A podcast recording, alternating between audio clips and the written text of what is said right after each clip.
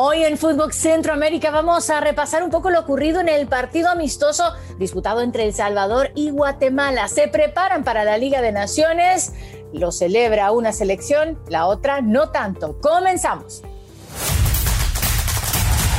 El centro está aquí. Footbox Centroamérica, un podcast de Footbox. Hola, hola, ¿cómo están? Feliz lunes. Bienvenidos a una nueva edición de Footbox Centroamérica. De nueva cuenta acompañada de mi amigo y compatriota cercanito de Centroamérica, don José Hernández. ¿Cómo estás, amigo? ¿Qué tal, eh, doña Carmen Boquín? ¿Cómo le va? Feliz me inicio gusta el doña Carmen, ¿eh? Feliz inicio de semana. ¿Qué tal? ¿Cómo va todo? Eh, eh, me parece que contenta como siempre, ¿no? Hoy, hoy ando más contenta de lo normal porque hay muchísimas, porque hay muchas cosas bonitas pasando en el mundo del fútbol, ¿Ah, eh, a pesar de que ya se van a acabar eh, los torneos domésticos, pues bueno, siempre viene la emoción del tramo final y eso a mí me encanta. Perfecto. Eh, ¿Le parece si arrancamos ya con la zona tica? Zona tica.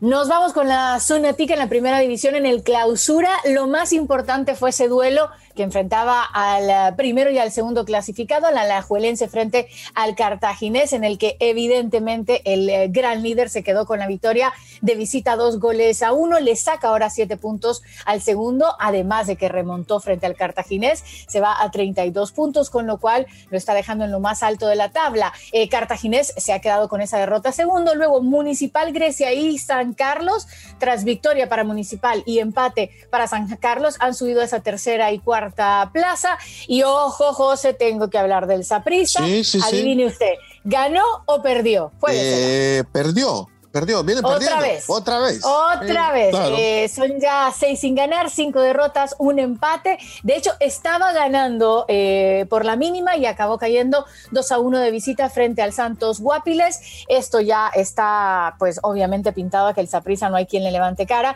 Y lo más importante es que a media semana, el 17, en el Nacional, va a haber una nueva edición del clásico Saprisa Alajuelense, a pesar de que en enero eh, Saprisa logró ganar de visita por la mínima. no creo que vaya a lograr frenar al líder, que está imparable, eh, aunque no sé si eso podría salvar la temporada, ganarle los dos duelos al Alajuelense, pero todo parece estar cada vez más definido para saber quiénes van a ser los cuatro equipos que van a avanzar a la fase final en Costa Rica. Vamos ahora hasta la zona Chapina. Zona Chapina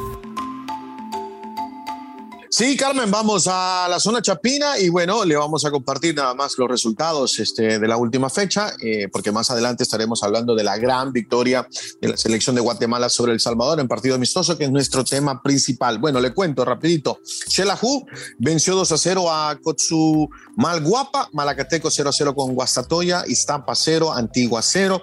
Por lo tanto, eh, los rojos del municipal continúan de líderes con 36 puntos, pero ojo, Comunicaciones juega hoy y puede llegar a igualar también a los rojos del municipal con la misma cantidad de puntos. Malacateco es tercero por ahora con 33, más abajo aparece Cobán Imperial con 31 y luego el equipo de Antigua con 29 puntos. Bueno, momento de ir a la zona catracha.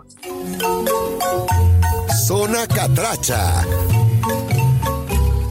Vamos hasta Honduras, donde el Real España el sábado frenó su racha de 11 victorias consecutivas, 10 para el técnico Héctor Vargas.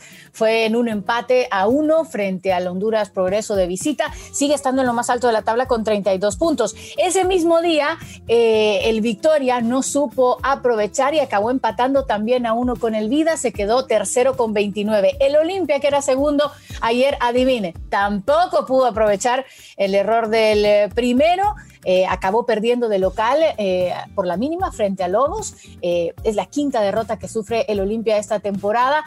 todo está por cerrarse ya el próximo fin de semana y parece que las primeras seis posiciones pues no van a cambiar mucho. Por su parte, el Motagua frente a Platense tampoco pudo pasar del empate. Fue un empate sin goles ante los dirigidos del primitivo Maradiaga. El Platense, que se acuerda, le contaba que está en una situación complicada de descenso, con lo cual ya matemáticamente está descendido. Necesita cuatro puntos, solo quedan tres por jugar el otro fin de semana. Pero el milagro, el milagro. El tema de lo que está ocurriendo en Honduras, como ya pasó en 2010 y en 2014, eh, un descenso... Em, en stand-by. Que se, en stand-by, porque ¿qué es lo que hay? Hay una cosa que se llama el caso Victoria. El Victoria em, decide poner una demanda contra la Real Sociedad y el Honduras Progreso porque no pagaron una inscripción a la liga en el plazo que había que hacerla.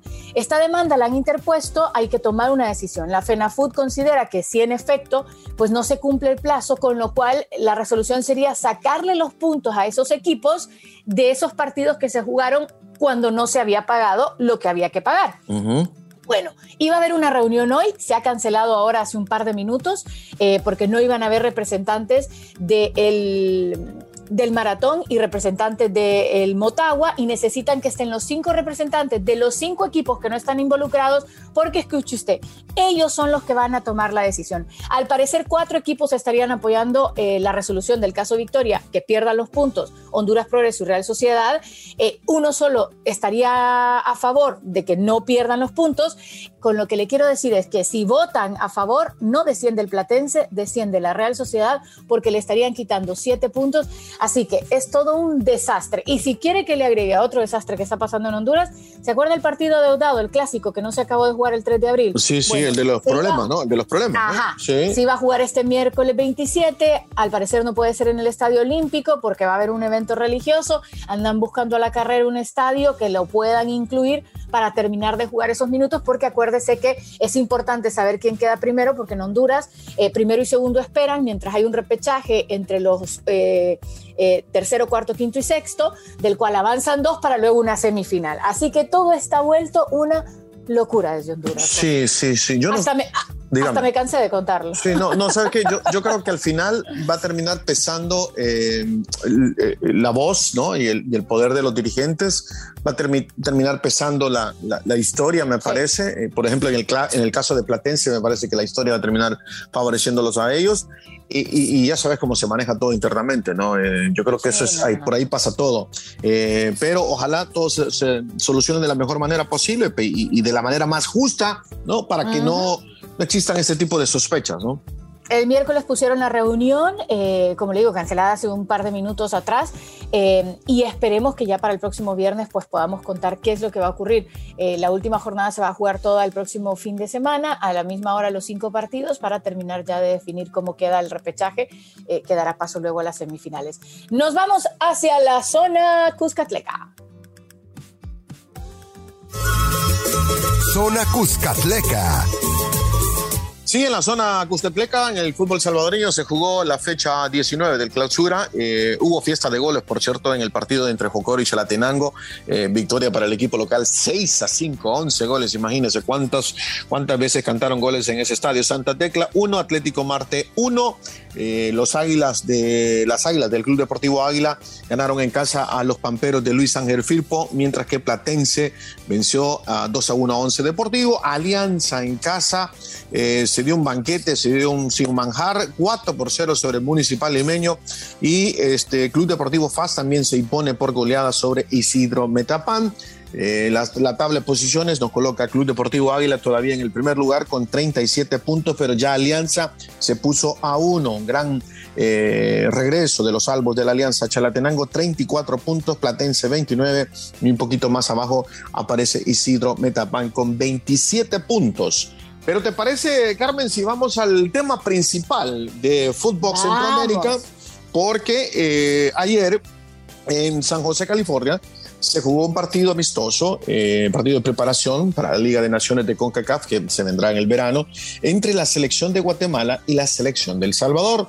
Eh, yo te voy a decir, eh, me quedé impresionado con lo de Guatemala, que apenas juega su tercer partido bajo la nueva era de Luis Fernando Tena. Fue un equipo muy ordenado, muy superior sobre El Salvador en, en todos los 90 minutos, pero principalmente en la primera mitad. Me parece que es ahí donde donde Guatemala termina ganando eh, el partido porque no le permite a El Salvador eh, encontrar su ritmo, encontrar fluidez, en, los jugadores estuvieron bajo rendimiento, eh, en fin, le anotas dos goles, matas al rival prácticamente y el rival cuando, cuando viene a reaccionar ya tiene el agua arriba de la cabeza, entonces demasiado, demasiado tarde.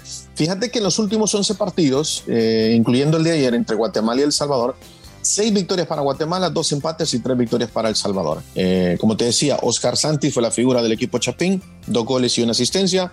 Eh, en poco tiempo se nota la mano del nuevo entrenador Luis Fernando Tena, que el próximo miércoles irá contra la selección mexicana y ese examen será completamente distinto, ¿no? Creo que por ahí pasa, pero la verdad, tres partidos jugados con el profe Tena, tres victorias sobre Cuba, Haití y ahora El Salvador, muy bien por parte de Guatemala. Yo creo que, este es, un amistoso y más allá del resultado, eh, José, lo que hemos venido diciendo últimamente, hay que rescatar muchísimo el crecimiento de muchas selecciones.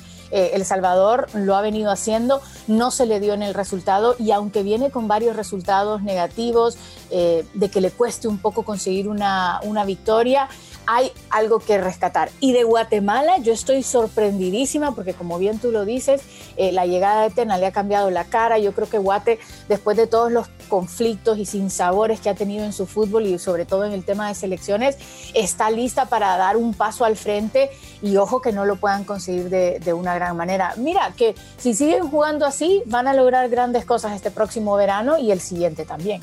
Sí, no quiero sonar como que voy a defender a Hugo Pérez, este, Carmen, eh, pero sí tengo que decir que en el partido de ayer probó a varios jugadores eh, sub-19. ¿Te acuerdas que la semana pasada hablábamos del tema este de que, de que, Hugo Pérez conoce muy bien eh, los sistemas juveniles en los, Estados, en los Estados Unidos y conoce a muchísimos jugadores que tienen sangre, mezcla de sangre distintas, ¿no? Mexicanos, salvadoreños, hondureños. Bueno, resulta que había convocado la semana pasada a Robinson Aguirre, ¿te acuerdas? El chico hondureño, salvadoreño, eh, nacido en Virginia, eh, que ha decidido defender los colores de la selección del Salvador. Bueno, ayer Hugo Pérez le dio minutos y la verdad me impresionó, me impresionó. Eh, es un volante mixto, le vi tomando muy buenas decisiones, muy, muy enchufado, muy concentrado, un chico de 19 años de edad. yo creo que son de las pocas cosas rescatables del partido de la, de la selección del Salvador. Eh, obviamente nadie está contento, obviamente van a caer críticas muy fuertes sobre Hugo Pérez porque otra vez eh, se pierde el partido, porque mm, esta última versión de la selección del Salvador está muy lejos de aquella versión de la Copa Oro. En fin, siempre las críticas van a existir, ¿no? Pero yo creo que yo creo que, que, Hugo Pérez tiene que continuar, el proyecto tiene que seguir, este, se está pidiendo la cabeza ya de Hugo por parte de algunos medios. En fin, yo creo que hay que tener un poco de paciencia, es momento de ver nuevos jugadores. La etapa de la octagonal ya terminó y Hugo fue bien claro y dijo, bueno, vienen cambios, eh, hay algunos jugadores que no van a seguir y otros que, tenemos que probar y, me parece que, que pasa por ahí, pero también defensivamente, que fue una de las grandes fortalezas, por decirlo de esa manera, de esta selección, ayer defensivamente El Salvador cometió muchos errores y contra un equipo un poco más añejo, digo, eh, de experiencia como Guatemala, y con un técnico que se la sabe toda, como Luis Fernando Tena, eh, difícil, ¿no? Yo diría algo, eh, agregando los errores deportivos, que no vayan a cometer el error de echarle eh, a Hugo en este momento. Todavía tienen el amistoso frente a Panamá, ya lo decías que Guatemala tiene el amistoso frente a México, tienen que intentar hacer lo mejor posible en el verano, en junio, frente a Granada y Estados Unidos para El Salvador, Guatemala es frente a Belice y República Dominicana eh, ¿sabes? O sea, te, da esa sensación, ay, Guinea, Guinea Ecuatorial, em, y te da esas sensaciones de que, de que no deberían de, hacer una locura como sacar un técnico ahora, José, o sea, menos cuando ya se vio el potencial que puede tener, o sea, al final son tramos, son momentos, y la confianza yo creo que la van a seguir teniendo. ¿Vos crees que lleguen a sacarle? No, yo creo que no. Yo creo, no, que, yo creo que, no, yo creo que tiene el apoyo de la, de la federación totalmente. Lo que pasa es que siempre hay gente que cuando, cuando llueve te tira más agua, ¿me entendés? Este, por decirlo de esa manera. Sí, entonces, y siempre le, andan buscando la, la, quinta pata al, gato cuando el gato solo tiene cuatro. Yo insisto, ayer un primer tiempo muy, pero muy mal del Salvador y, y, eso tiende a pasar también. Cuando El Salvador trató de mejorar, que lo hizo en el segundo tiempo, se vino el tercer gol, se vino el cuarto gol y ahí ya todo se viene abajo.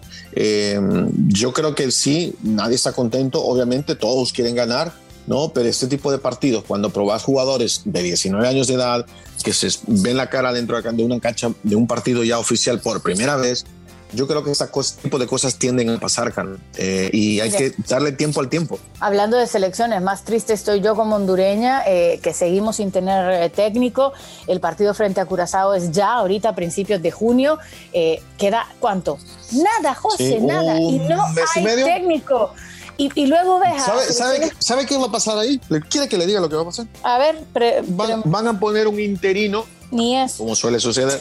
van a poner un interino, van a agarrar ahí a Juanito no sé qué y a que aguante el interino hasta la Liga de Naciones. Eso es lo que va a pasar, Carmen. Sí, es, una pena, la Lastimosamente. Y luego ves Costa Rica, que está a punto ya de terminar el torneo, eh, luego darse tanto tiempo en espera para seguir el torneo local, eh, para poder apoyar al máximo, conseguir el repechaje, que bueno, nosotros, no sé usted, pero yo como centroamericana, eh, poniendo todas mis fichitas para que Costa Rica lo consiga, porque quiero tener una nación centroamericana en el Mundial. Sí, sí, correcto. Guatemala que anda bien, ya decíamos tres partidos con Tena, tres victorias, El Salvador que ahí va, ¿no? Uno, un paso adelante, otro para atrás.